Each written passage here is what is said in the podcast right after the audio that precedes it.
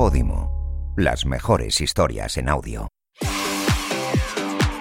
Hola, hola, hola, ¿qué tal? ¿Cómo estáis? Estoy aquí bailando en el estudio mm, y no tengo música porque tengo que confesaros que esto después se pone por producción, pero queda muy bien contaros los entresijos. Mi nombre es Jaime Riva y vengo a contarte cositas, pero cositas buenas, lo prometo. Soy actor y me he dado cuenta de que siempre que veo algo en la televisión voy a Google y busco todas las curiosidades.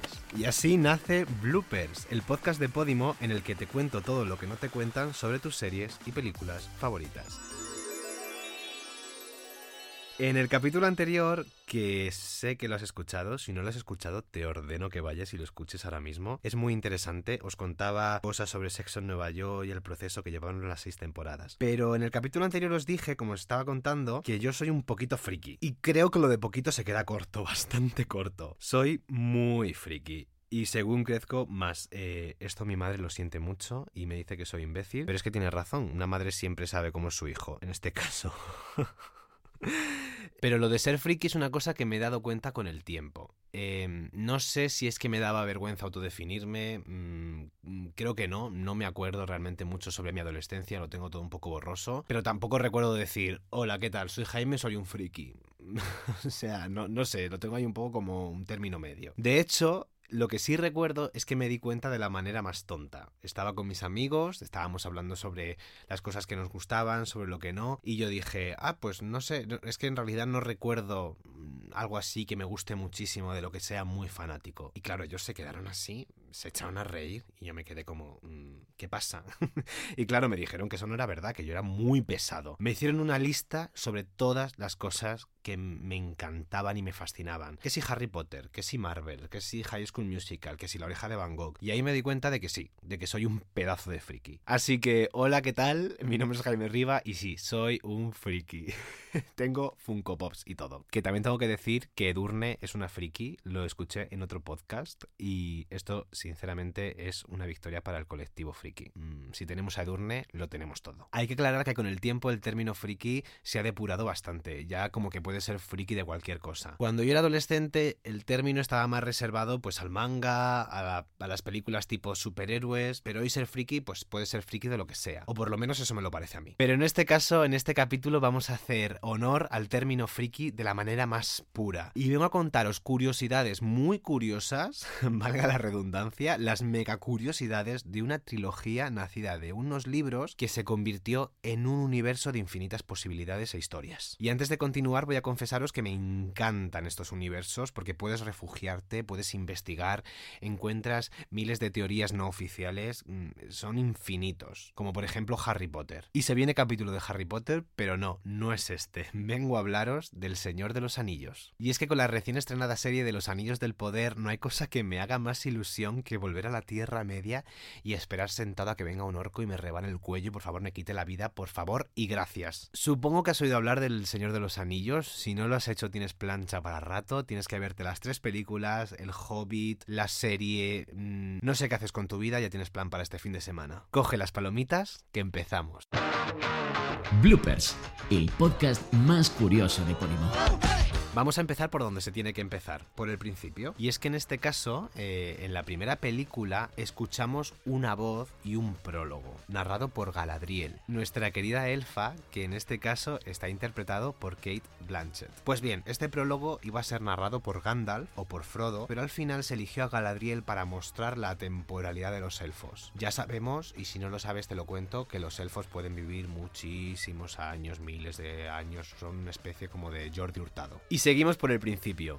La comarca, que es el lugar placentero donde viven los hobbits, se construyó un año antes de empezar con el rodaje. ¿Por qué se hizo esto? Pues básicamente para que creciera toda la vegetación. Además, he estado leyendo en varios artículos y parece que es verdad que el crecimiento se controlaba con rebaños de ovejas para que tuviera un aspecto más real y bucólico. ¿Sabías que los actores escucharon grabaciones del propio Tolkien, escritor de los libros, hablando élfico para aprender a pronunciarlo bien? Vigo Mortensen, que está como una regadera pero en el buen sentido, pidió por favor que se revisara el guion para que su personaje Aragorn hablara mucho más élfico. Y es que el actor habla hasta seis idiomas, creo que son español, catalán, inglés, francés, italiano mm, alemán, alguno por ahí, y además habla élfico. Tanto se metió en el papel Vigo Mortensen que comía, paseaba, dormía, acompañado de las espadas que utilizaba en el rodaje. Además, exigía que fueran acero real y que estuvieran afiladas. Eh, no me extraña que hubiese tantísimos accidentes en el rodaje. Lo que no entiendo es cómo permitieron esto. Y es que la actriz Liv Tyler, que interpretó el papel de Arwen, se cortó un muslo al desenvainar la espada, y Orlando Bloom se llegó a romper costillas al realizar unas acrobacias con el personaje de Legolas. Ya os he dicho que Vigo Mortensen está como una cabra, y os lo voy a demostrar.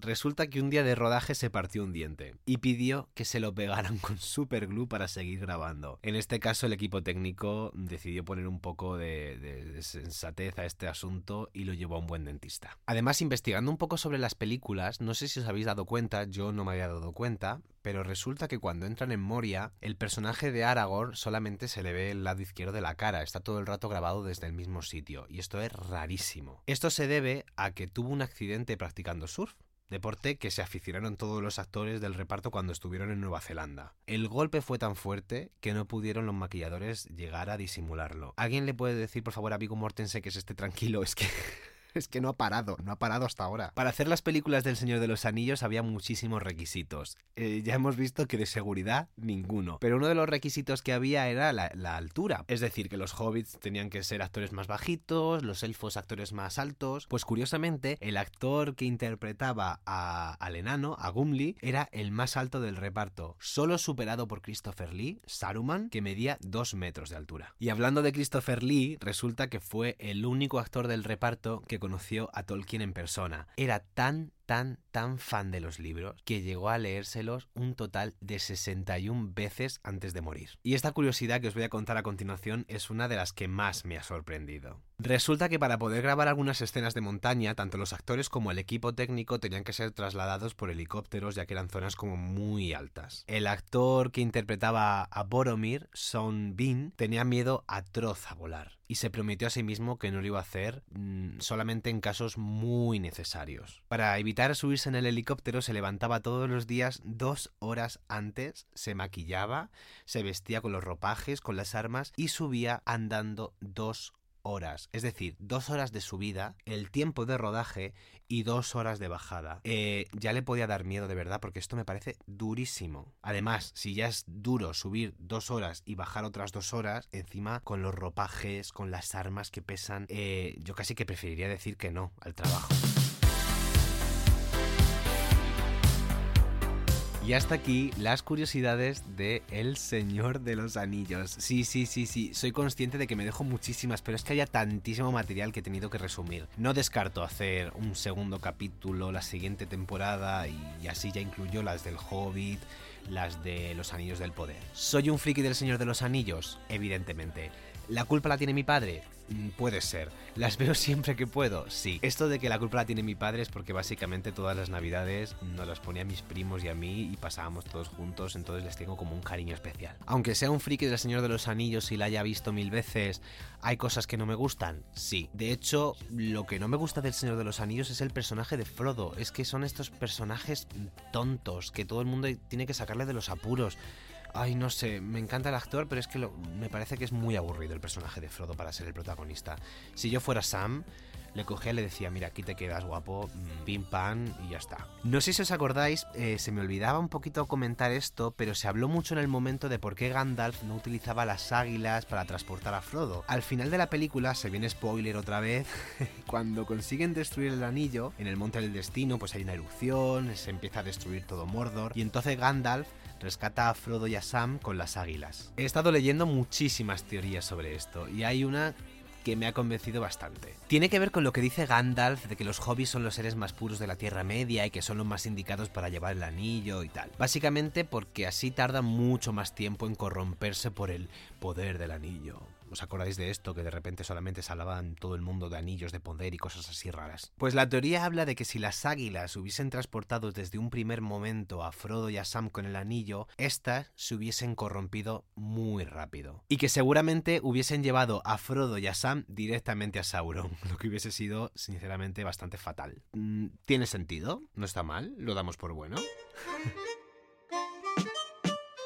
Vamos a ir ya acabando con este capítulo de bloopers y solo me queda decir gracias, gracias, gracias, gracias por escucharme y darme la grandísima oportunidad. Recordarte que puedes seguirme en arroba Jaime Ribafer y que tengo un canal de Telegram donde puedes participar, donde habrá encuestas y donde pronto empezaré a subir contenido a este podcast. Seguid el podcast, no lo olvidéis, para no perderos ninguno de los capítulos y prometo hacerlo mejor. Soy Jaime Riba y esto es Bloopers.